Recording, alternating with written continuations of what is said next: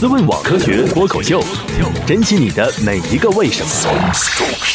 欢迎收听《思问科学脱口秀》，我们今天的话题是带你一起去看发射。嗯，我是不知道发射了什么的，佳佳来句什么值得买？好，嗯，大家好，我是魔方机器人孙红叶。啊魔方机器人，啊，对，我在浙江大岛上的那个头衔是这个，我也不知道我怎么起这么一个奇怪的名字。哦，所以就你所有转不玩的、玩不转的这个魔方就扔给你，没有没有按一个键，让咔咔十几秒就好了，对吧？对，可能大家看我长得比较方，所以起这么一个。那你跟小二谁的手更快呢？啊，应该是我吧，因为我这个单身时间比较长一。猜就是。 好，那就这样，我是土豆，来自红坝的。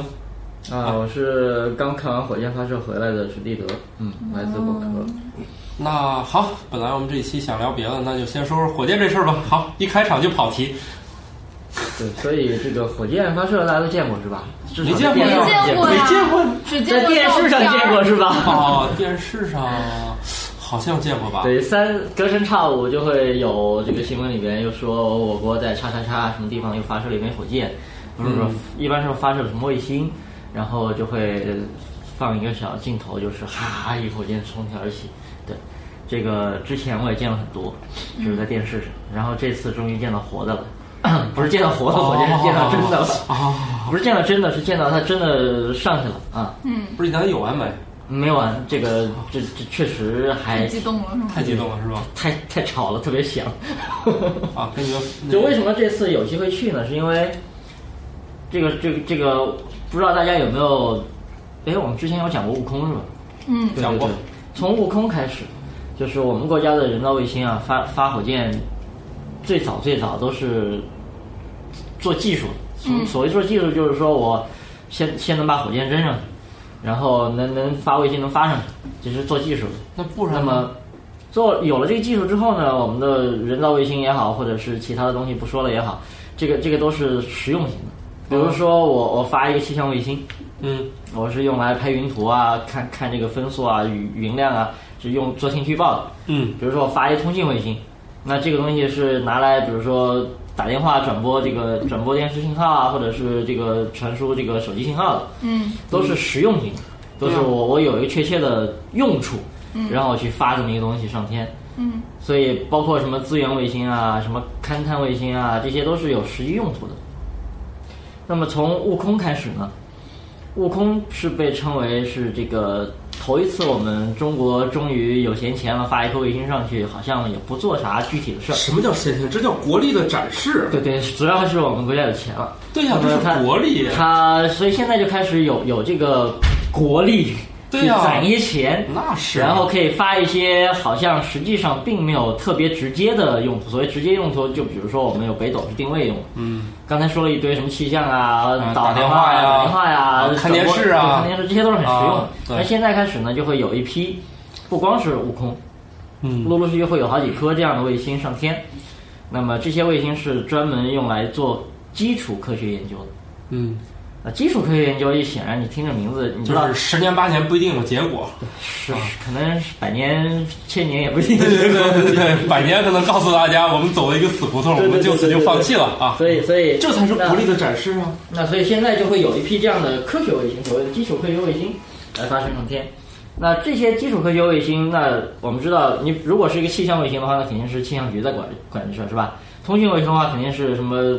通讯机关在管这事儿。啊，那反正就这意思吧。所以这科学基呃基础科学卫星是谁来管这事儿呢？中科院，啊，对，没错，那就是中科院。好，那中科院其实是一个，反正听起来也不像是计生委啊。对，中科院其实是一个非常非常庞大的这个哎，你做机构。做人口普查用卫星，这不也更合适？人口普查怎么用卫星？啪啪啪一拍，那不就知道中国有多就少人每了？每每个人到到点儿了，都出门拿手电筒指一下这块儿，然后开始给给他多少点那给他儿。晃瞎了。这个这有点也儿挺壮观 的。呃，还还真有人干过这事儿，就是有人有人拿着那个大探照灯或者大激光笔，聚了好好几好好多上上百上千人拿激光笔，哦那卫同星时得得盖上来了同吗？同时对着这个国际空间站照，然后国际空间站上宇航员就对着地球上看，就就真的看见那亮点了，看见亮点了，还还还挺亮哦，对，但是没有把他们打下来，打下来是不可能的。那然后回回过头来说，所以这个中科院其实这些卫星都是中科院在在在做。那么中科院底下有一叫做，这个名字很很神奇啊，叫中科院传播局。哦，它是干嘛用的？ 就是我们中科院的科学嗯家终于搞出了好多好多这个成果，重大的科研成果，或者是我们要发卫星，或者是我们要得出成果的时候，新闻部门就对，当然你得让各地的报纸都来报道我们，对吧？所以就传他播们是就发新闻通稿的，不，他们是是做这个事情，就是相当于呃公关吧，就相当于跟跟国内的各大机构、各大媒体去去联络。比如说我们有什么什么事儿，我们需要人来报道了，就去把那些记者都请过来。啊，那么之前当然这个中科院请的都是一些央媒，所以央媒就是 CCTV 啊，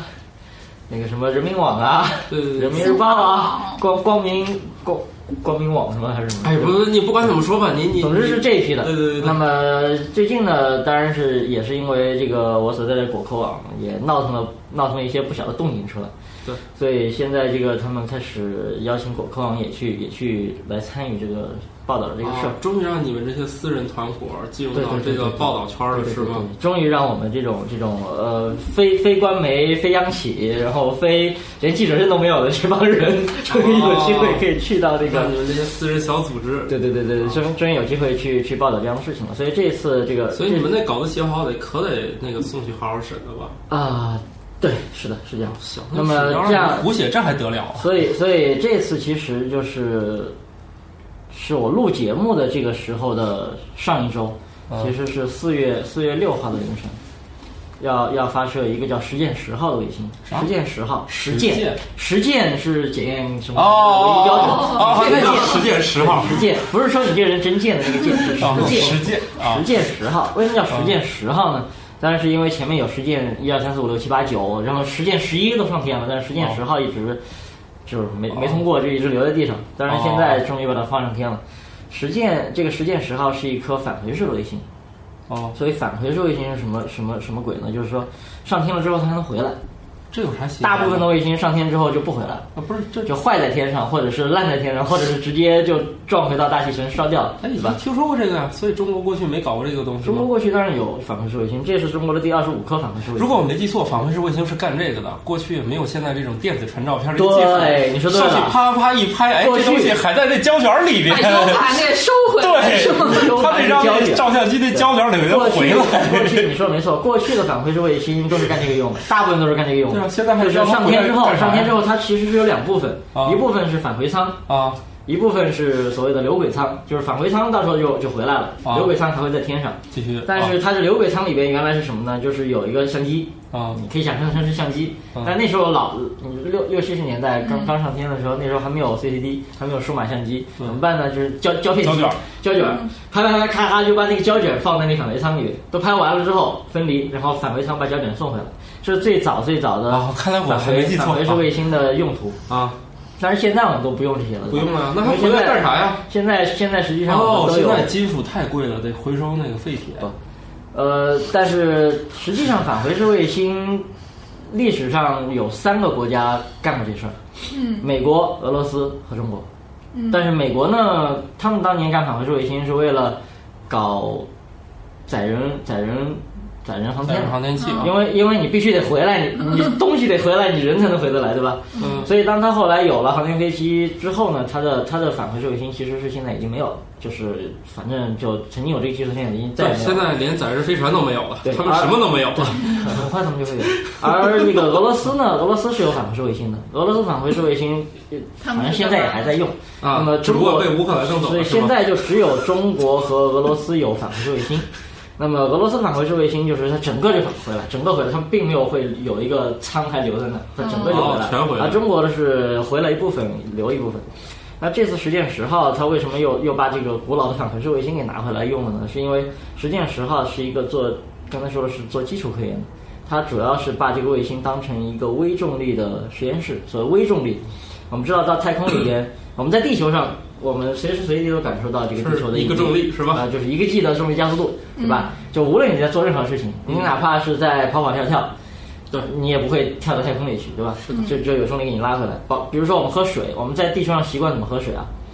把瓶子拧开，嗯把这个瓶口放在嘴的上面，对吧？往下倒，那水就哗就是流出来呃，了。你这个不科学，实际上人倒着也可以把水喝进去，因为它的那个结构你吸是管是是吧给你挤进去的，它这个结构是像一层层轮胎一样把水这样挤到胃里的，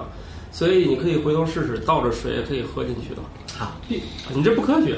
然后这个哪怕你是用吸管来吸这个水，嗯，那也是因为有大气压帮你把这吸管给吸到嘴里了。嗯，但是有很多现象你知道，它其实是本身跟重力无关的。嗯，你比如说，举个最简单的例子，我们在家里点一根蜡烛，嗯，看它的火焰，对，它是你就竖知着道它那上个的火焰是什么样子的，就是就是一个，你让小朋友画火焰，他都会画成一个上面有个尖尖的，像一个水滴一样的形状，对吧？嗯但是这为什么会形成这样的形状？是因为我们在有重力的环境下，对啊，着着了之后，它会产生热量，热热气上升嘛，热气往上走。对啊然后那为啥没有呃周围的重力反而冷成冷冷蘑空菇啊气了，冷空气，冷空气就就就从下面吸上来，所以它就使得这么有一个热循环，所谓的对流，所以使得这个蜡烛的形状、火焰的形状是像是一个火焰的形状。嗯但真的火焰，它其实在如果是一个无重力的环境下，蘑菇状的是吗？火焰它实际上就是一个球。对啊，就像蘑菇嘛。你家你家蘑菇长成球啊？ 它就是个球， 就是一团。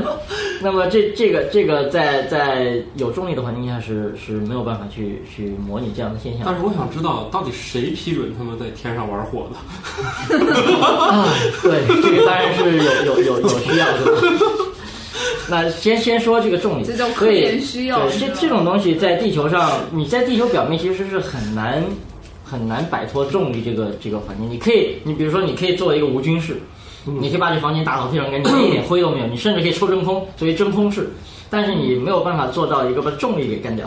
嗯，嗯重力干掉，其实在地面上也有办法，也有办法，就是呃，我天们上知道突然往下一降嘛。对，最最简单的这个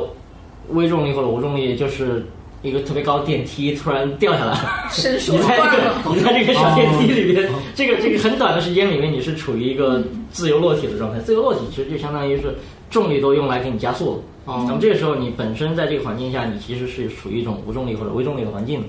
那么实际上科学家也是这么干的。呃，在在地面上他们会建很高很高的塔，或者是挖很很深很深的坑，就就总之会有一个几百米高的让东西往下掉的这么一个空间。那然后它可以放一些实验装置在里边，然后开始撒手往下掉。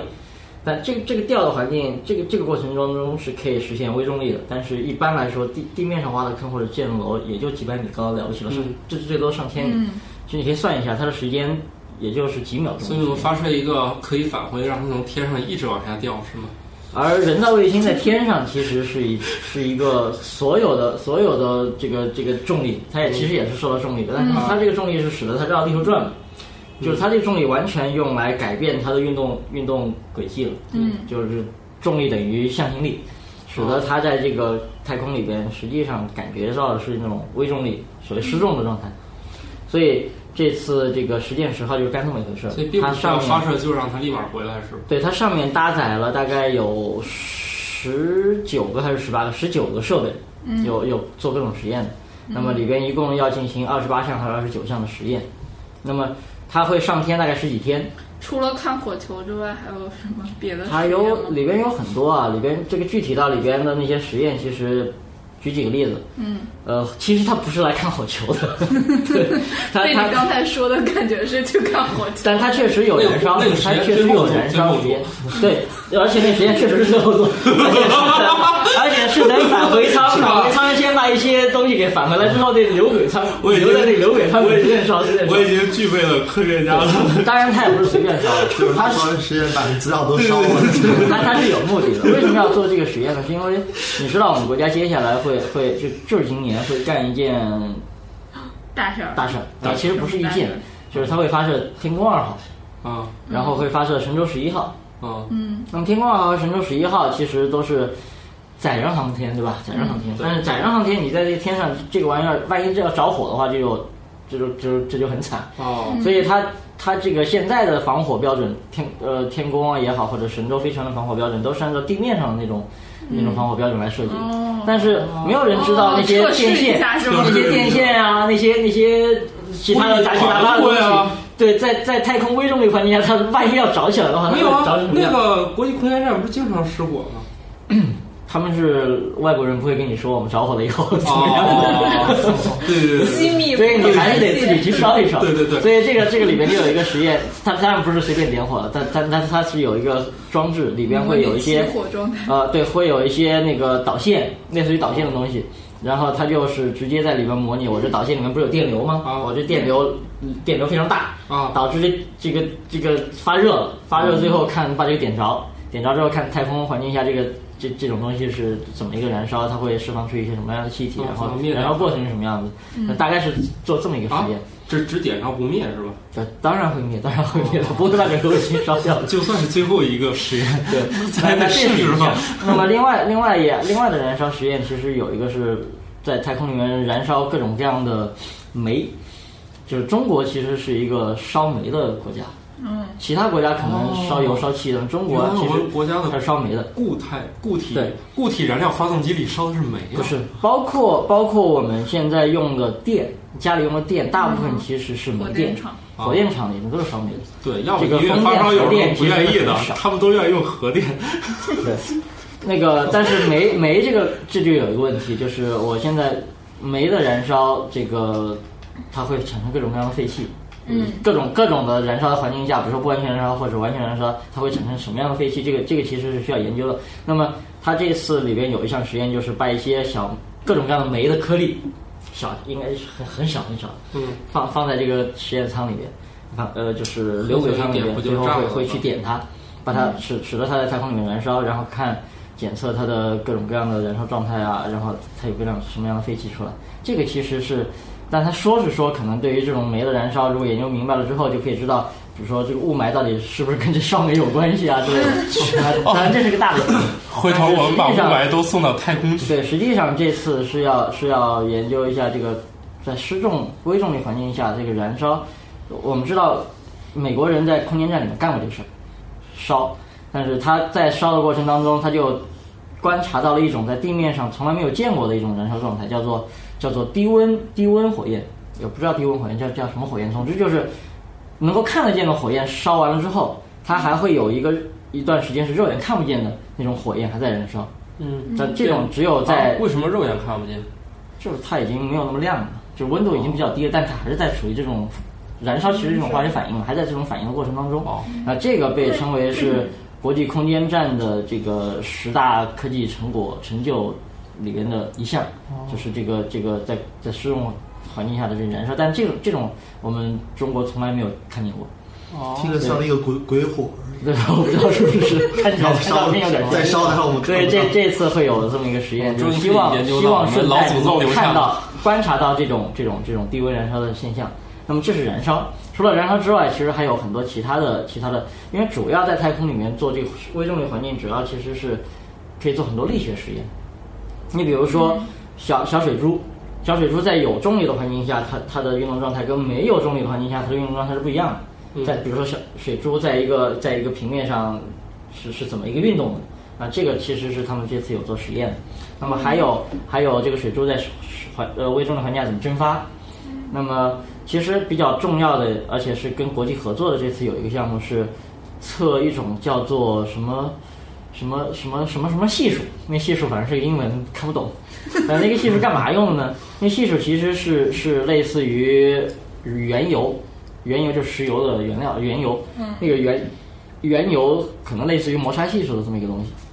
那这个系数在地面上是测不出来的，因为呃，不同原油的不同的成分，原油里面其实好多好多成分，在地地面地球表面，由于有重力，所以它会分层。嗯，分完层之后呢，比较轻的就浮在上面，呃，浊的就沉在下面。那这这一分层，你这个这个测这个系数就测不准了。嗯，你你你不管在哪个层测， 它它其实是分完层了，你测不出来的。那么这种只有在微重力环境下才能做。嗯，那么这次里边，这次这个其实欧洲应该是欧洲航天局嗯，跟中国这边合作，然后好像还有一个什么什么的石油公司跟中国合作来测这个原油的这个这个系数。那测完这个系数有什么用呢？其实它在地质勘探里面是非常有用的，没关系，我们并不关心。这个是有实用价值的。哦哦哦对，就是它它其实是，如果这个技术测准了之后，测准了之后，对于找找这个你你已经找到一个油田了，但是这个油田里边这个油油层是怎么分布的，有这个系数，这个系数知道了以后，才可以把它给探勘探的非常准确。就是其实对于探勘探油田，包括你去打钻井采油是一个非常重要的一个参数，哎但这个参数从来自古到今就没有测准过就。是打地底下的东西需要去天上研究，所以这个这个是这次一个比较实用的。那当然还有一些其他的实验，比如说是做一些生物实验。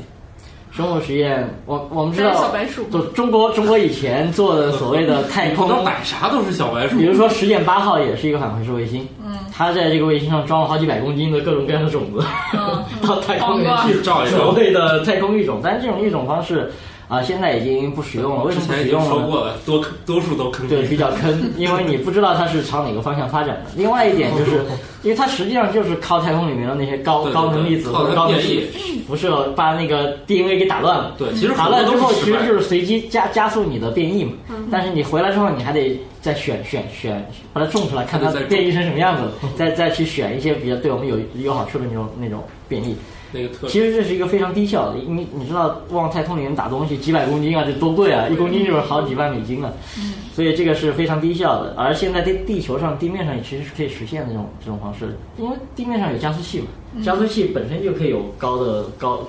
高能量的辐射，直接拿那个照有每天带着种子去坐地铁不都可以吗？地铁过安检，是吗？对啊，那个辐射太低我了，还照 X 光呢。那个连胶卷都都都干不掉，你就没有。对，所以胶这卷个啊也不敢光。而所以而这次实践十号其实没有做太空育种方面的事情，但是它它确实带了很多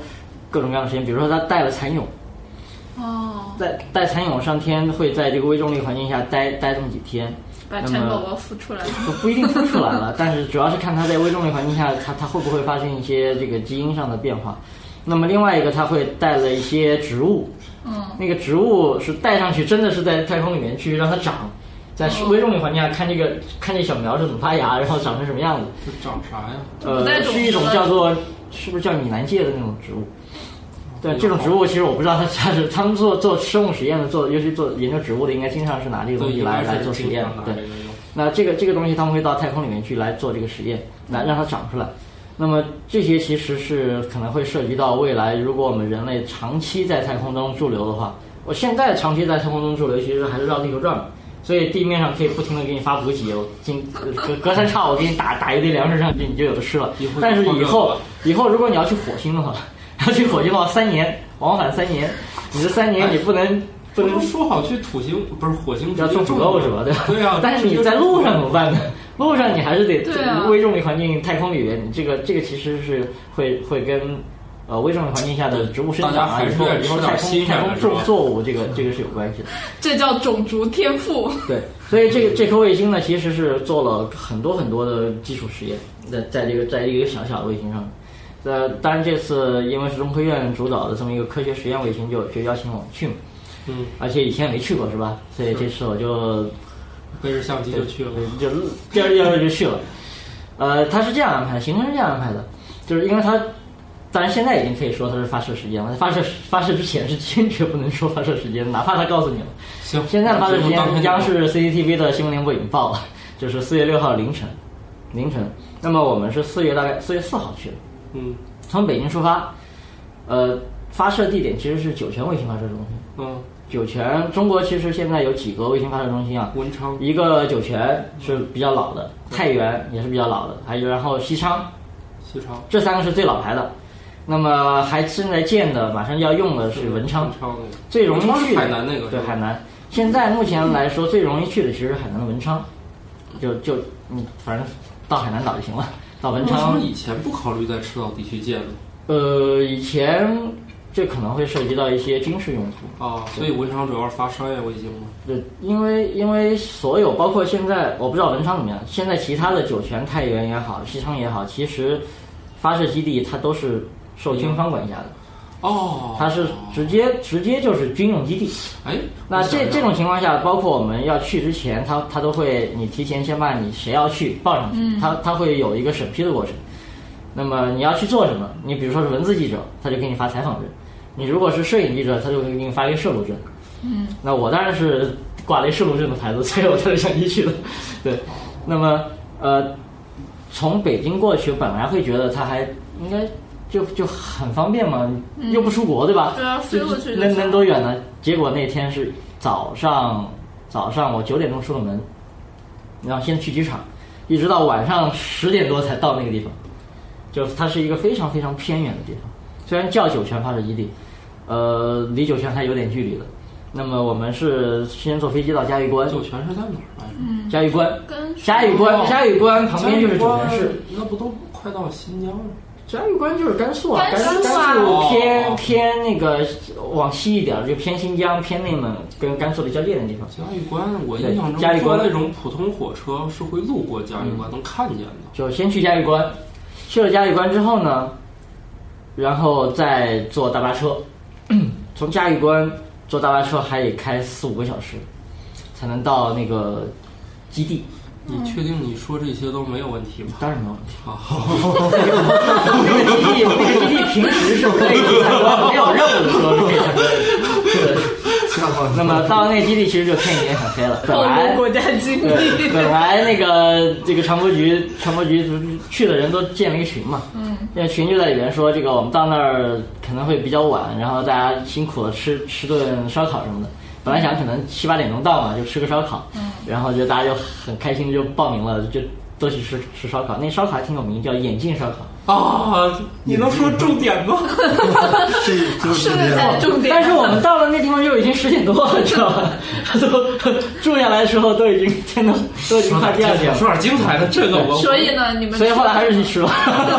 我们这节目是早上吃，大家胃还没醒呢。你这 无所谓，无所谓。那烧烤其实还不错啊，不错。 我为什么要说烧烤不错呢？是因为是因为那个地方真的，它它相当是相当于是一个看起来像是一个城市，嗯，应该大概有几万人住在那里，但是它其实是一个军事基地。就那个地方，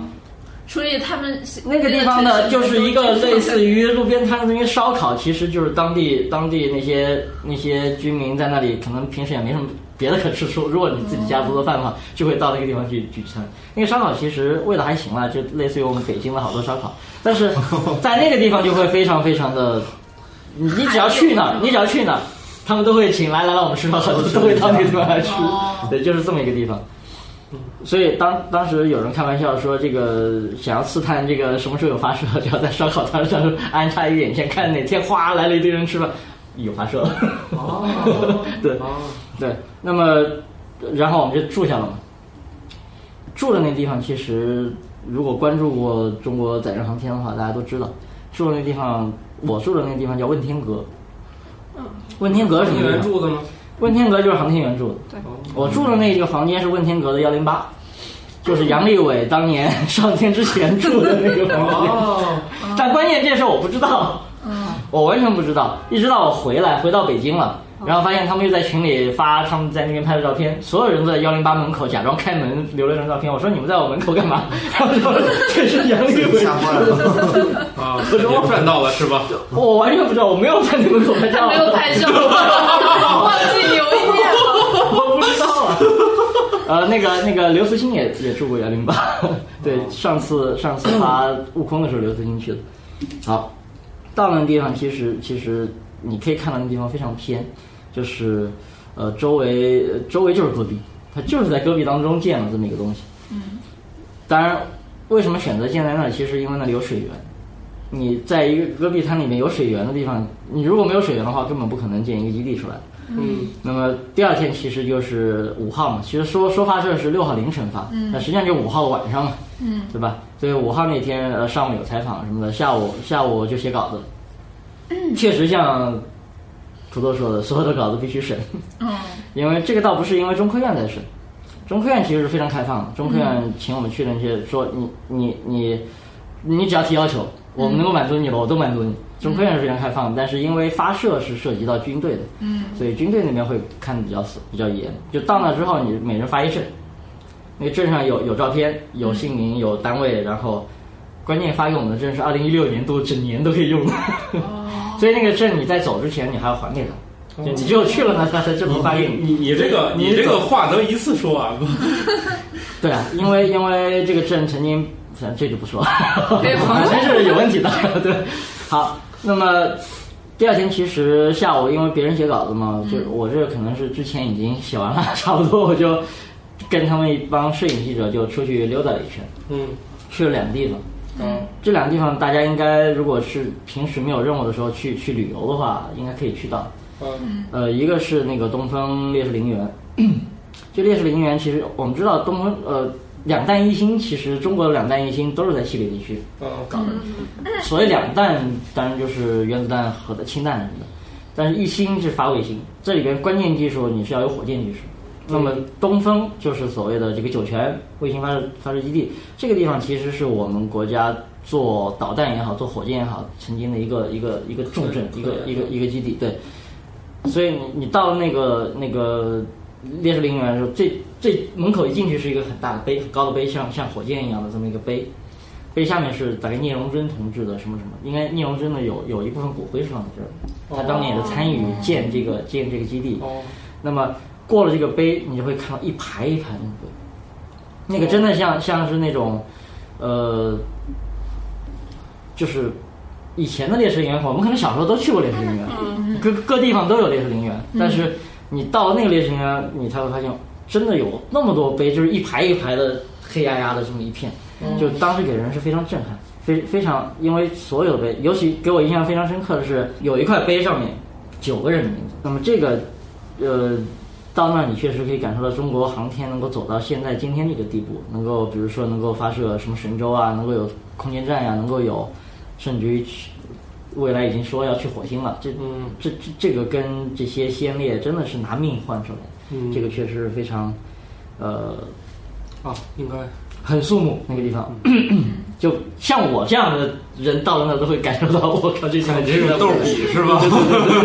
确实是这个这个这个很肃穆。那看完这个地方，另外一你个这地样方说我们就都信了。对，另外一个地方其实是也很有名，叫东方红基地。 为什么叫东方红基地呢？因为我们国家的第一颗卫星叫东方红一号，嗯东方红一号就是从那发射架升上天的。那么，这个这个地方大家也是可以去参观的，应该在没有没有任务的时候。其实那个发射基地现在已经不用了，嗯就就已经变成一个可以给大家参观的地方了。啊，那么酒泉已经就慢慢往商业化这方向酒转了。酒泉本身在没有任务的时候是可以去参观的，因为它本身是靠近，其实它比更靠近额济纳那一块。就是你去胡杨林，你从从嘉峪关去胡杨林去看额济纳胡杨林，你路上会有时候会路过那个地方。那哦，么，呃，东方红那个卫星其实其实就是三个架，三个架子，一个是一个是组装的架子，一个是给那个组装的时候，比如说给加注加注燃料，另外一个就是装完了运过去运到那个发射架那块儿。那这三个架子都可以拍照留念那，是吊装的还是那种？它们都是垂直装，中国的火箭都是垂直垂直组装的。哦，思问网科学脱口秀，珍惜你的每一个为什么。晚上，但是在那之前，所有的他他其实会告诉你，嗯，告诉你这个这个凌凌晨，反正是六号凌晨发射，然后几点几分，他也告诉你了。嗯，科学家说的， 小中科院的科学家说什么 对，他他他想说什么就说什 么，但是旁边的军方的人就会就会说，呃，不可以说，呃，不可以用任何方式对外说，他会说这个你们打电话，甚至于打电话我们都是监控的，我不知道他有没有监控啊，因为那天晚上我我跟家人打电话的时候，当然没有说这个，在在聊别的事情。然后我就开玩笑说，可能有个不知道谁在听我们电话哦，然后我们还跟那个人不知道谁那人聊了很久，都他结果他都没有发出声音。当然我不知道他到底有没有存在这个人，但是这个确实你到那个基地要遵守他的他的这个规然章后制哦你度。去了，你会忍不住的想，是不是有人在听？去是逗吧？他，去逗他，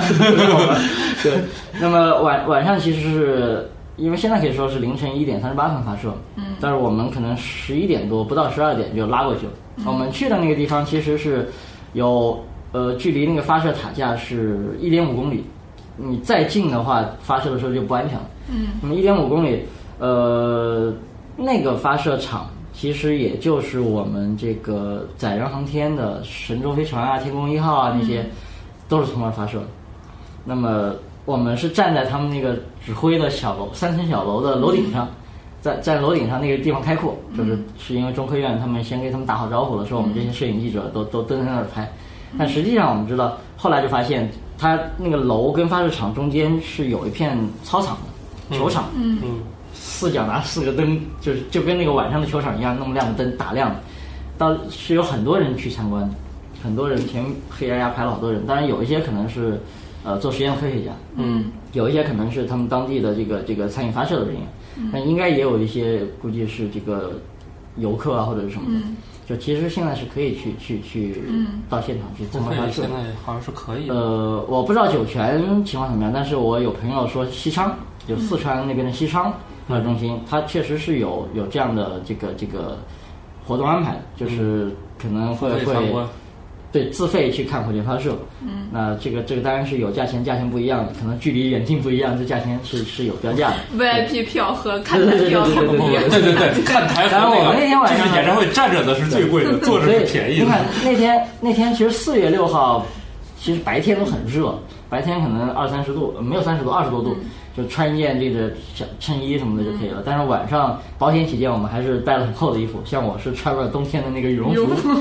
呃，没穿哦错，确实穿了羽绒服在那上面，有时候风吹还挺冷，因为那天晚上风挺大的。到那上面就远远的看见那个发射架，发射架也是拿晚上发射嘛，凌晨嘛，也是拿那个灯给照得非常亮。呃，然后快到时间，可能提前半个小时发射架，本来是火箭是包在它那个就就有好多可以张开的那个那个像手臂一样的那个抱住它的，嗯，然后陆陆续续打开，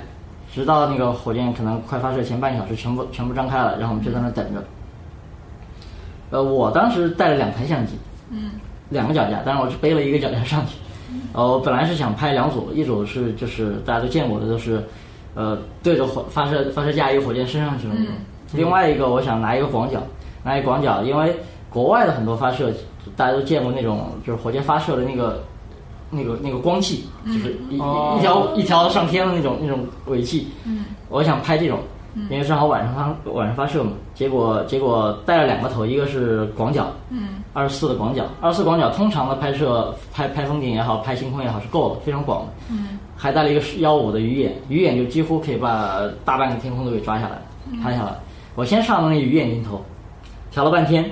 然后觉得好像太广了吧，因为我也不知道头一次看发射，不知道它这个这个轨迹多多远。后来我就换成二十四，这样拍出来的那个发射架能稍微大一点。嗯，结果发射的时候才发现，没飞，大概飞了大概有个二三十秒，就已经完全超出我那个哦取景框了。对，所以实际上还是应该用鱼眼来拍，就下次就知道了。嗯， 那个，但但这次一直到他，其实，在楼顶上等的时候还，一开始还挺无聊的，因为就就这么几个人嘛，然后看那个场景也不动，然后我们就拿拿着望远镜，拿着相机望看下面的又是谁来了，又是谁来了，然后后来就会有一些研究研究人员，应该也是参与发射的，他们可能事情忙完了，就也也从那楼里咚咚咚跑到这个楼顶上爬过来，它那个楼顶上没有光的，嗯，然后有有几个几个台阶，嗯，那台阶，那台阶是是铁的台阶，嗯，但是就就等于是就有几个几个铁铁杠杆，铁铁铁杠杆，但是上面没有木板。就如果你不不拿光照着的话，很可能就崴脚，就脚就塞在那缝里了。但是那上面又不能开灯，所以他们每每个过来的时候都是我我说他用手脚并用爬过来其实是很合适，就爬过来有有有几个小哥就说怎么这么多人看发射现在，以前呃他们以前这个位置是没有人知道的，这个位置就只有他一个人蹲个小板凳蹲在这里看发射看得很爽，结果后来人越来越多人越来越多， 我说好你这风水宝地已经被我们占了。 那发射的时候就会有倒计时。其实本来我们还说是不是拿个手机定个闹铃，生怕过了是吧？嗯结果现场是有那个倒计时的，就有一个有一个很大的声音用广播喊吗啊广播，特别大的广播，就说就是我是零号。然后他什么三十分钟准备，什么什么十分钟准备，就就跟电视转播里面能听到的声音是一样的。最后到到三分钟准备，然后一分钟准备的时候，我们就开始拿那个相机就对着看，就是准备要拍了。嗯，头一次拍也不知道参数啊，也不知道到底要要要设成什么样的曝光，所以我一开始发射那几张都不报，就不管，这这不用管。那个 失败的事情。对，失败的东西每次第一次给你没事，这段会留着的。然后就发射。其实发射的现场，你你可以听到它倒计时，十九、八、七、六、五、四、三、二、一嗯。这这里要说一下，中国的这个倒计时跟国外跟任何一个国家都不一样。其他国家的倒计时，尤其是美国，你听它倒计时十九、八、七、六、五、四到三的时候，它已经开始点火了。嗯，然后二一嗯零的时候它就上去了。哦但中国的十九、八、七、六、五、四、三、二、一到零的时候开始点火。哦，我就看着他，因为我拿着相机对着他嘛，呃随时准备按快门。到零的时候没动静呢， 隔两秒钟，咵开始就亮了一下，哦，然后大概到到就到过了第三秒的时候，它开始整个火箭开始往上动。嗯，一开始这个是非常安静的，没有声音，一点声音没有，就是它因为它十九八七六五四三到零了之后是不说话了，嗯，然后就没有声音，然后看着安非常安静的就亮了一下，让火箭开始往上走。嗯，大概走了有半截的时候，那个声音才开始传过来。嗯，那个声音是震耳欲聋，这震耳欲聋还不够，就是因为我们都站在那个楼顶上嘛，往那看嘛，然后整个人就感觉是被这个被这声波在在震的在晃，整个人音感浪觉太强， 就是这种感受，这种感受。然后就看着火箭往上往天上飞嘛。开始火箭严肃点，严肃点。一开始火箭非常慢，就这时候拍了好多照片。但是当它飞飞离了那个发射架，就是它飞可能几秒钟以后就飞出那个发射架了，就拍不到发射架了，光能拍到个尾焰，我就不拍了。我带了一个双筒，我就直接拿着双筒跟着跟着它看，要是看着它飞飞飞飞飞，一直它飞的这个高度确实超出我的想象，因为我之前前面说过，我拿了二十四头，这能差不多哦差不多可以盖到就是我前面九十度九十度这么高。嗯，当然我留了一些地景嘛，可能七八十度是有的，但它只飞了大飞概得太快了哦只。飞了大概十几二十秒钟，就完全超过七八十度，就几乎几乎到头顶上去。哦，非常高，我一直盯着它。然后它那天稍微有点云，但是不是阴天，稍微有点云，看着它那个火焰从那个云里面穿过去，就可以看见它把云烧出一个洞来，你知道吗？ 烧烧一个洞， 烧一个洞过去，然后然后一直追着它，对一直追着 它，正宗火烧追云追到那个看不见为止。嗯这个这个现场看火箭发射跟你在电视上看确实不一样，那耳一啊演唱会都差那么多 呢，你看这能一样吗？呃，给大家一些建议，如果大家以后有机会跟我们去看现场发射的话，确实有这样的机会，因为不是要啥时候组织去因看啊？为今年今年还会有，比如说有那个量子卫星发射，嗯，然后接下来还会有那个有那个硬 S 射线、天文卫星的发射，这些都是中科院主导的。那么中科院其实是很愿意跟果科做一些活动，比如说我可以给你一些名额，你可以去去做活动，做完活动之后，你可以比如说选出几个网友，然后可以可以过来过来参观来来看发射。那哦么这些都是有机会的。那么如果你有机会去看发射，现场看发射呢，第一。 戴双筒望远镜，哦 一定要戴双筒望远镜。如果你不拍的话，戴双筒望远镜，因为你看发射的位置至少得距离一点五公里以上。嗯，呃，再近的距离可能会被掀翻在地。对，被撞到对地对上。对对。那么实际上你差不多拿个八倍、十倍望远镜看，刚刚好可以看到整个火箭就往上飞。那么第二个就是，如果是晚上发射的话，注意保暖。当然，这个他可能不会提前告诉你它是白天还是晚上，因为这个时间不会告诉你，不会跟你说的。那么你最好就是带上足够厚的衣服什么的。那么这个是发射，发射完了其实就第二天没什么事儿了。那第二天其实又去参观了一些地方，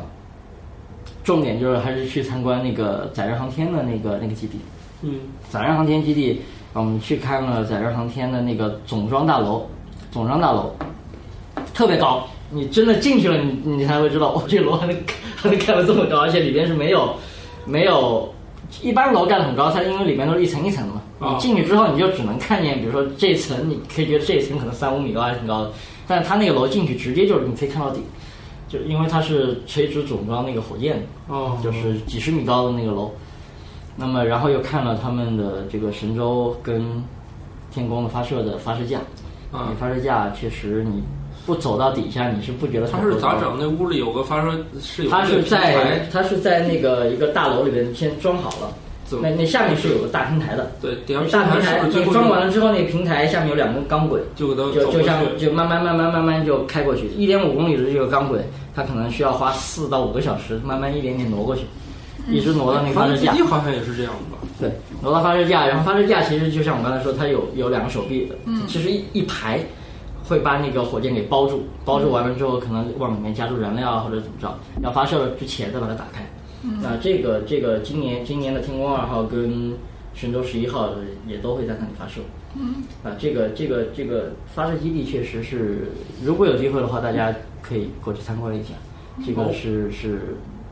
非常好。那今年接下来，其实中国还有好多次发射，包括我们刚才说的那个什么鹰 X 射线呀、量子卫星啊、神宫啊，呃，不是神宫， 是天宫跟神舟。嗯。那么还有还有两个，这个可能大家更容易去看到的发射，就是，呃，我们在文昌现在不是海南建了基地吗？那文昌那个基地，你其实可以，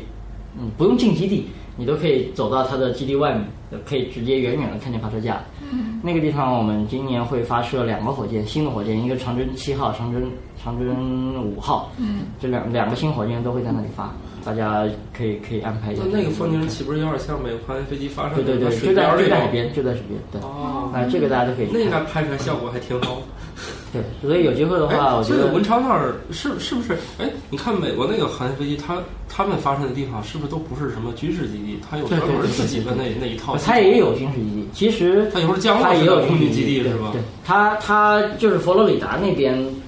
可能稍微开放一点，但是其他哦的其他的也都是在军事基地发。嗯嗯，因为它同样的设备，它既可以发火箭，也可以发导弹，嗯对吧？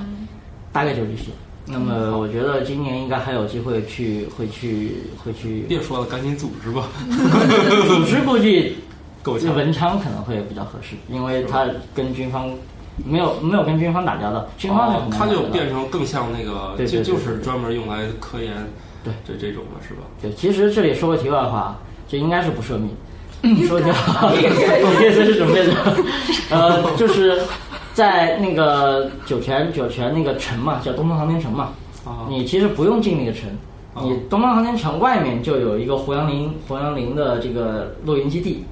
那呃露营露营地那个地方其实就是类似于一般的旅游旅游景点，你可以去哦旅游的。但是就在那个胡杨林的那个汽车露营露营点那个地方，都可以远远看见那发射架，当然距离会比较远，可能可能有隔了好几公里。那那个如果是晚上发射的话，你在那里其实是不用进那基地就可以看见它那那火箭发射站你知道这东西一般谁审吗？咱节目还发给他听一下 吗？这个这个在在在它基地以外其实不用管，基地以外它就是就是旅游景点，那个地方可以去。大家注意，这可能是我们最后一期节对目。对对，对这期我们站在后面，我们要是这啊期播完了， 后面后面假如还有没播完了，他就去我们群里找我们 要吗？ 好了，就这样就歇好 了。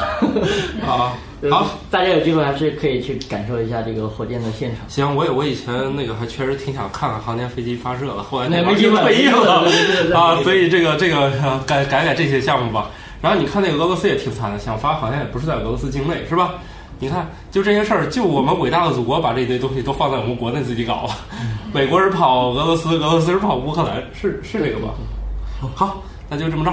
好，拜拜。拜拜。拜拜。思问网科学脱口秀已在各大主流音频平台上线，每周二上午六点准时更新。可在微博和微信公众号搜索“科学脱口秀”与我们留言互动，也可以加入我们的 QQ 群幺三六六幺零幺八三。在 Podcast 上的评论盖楼每新增五百条，会放出某主播或嘉宾特别节目。期待你们的努力，干巴爹！如果想确保留言被念到，可打赏任意金额到我们支付宝账号“科学脱口秀全拼 ”at gmail.com。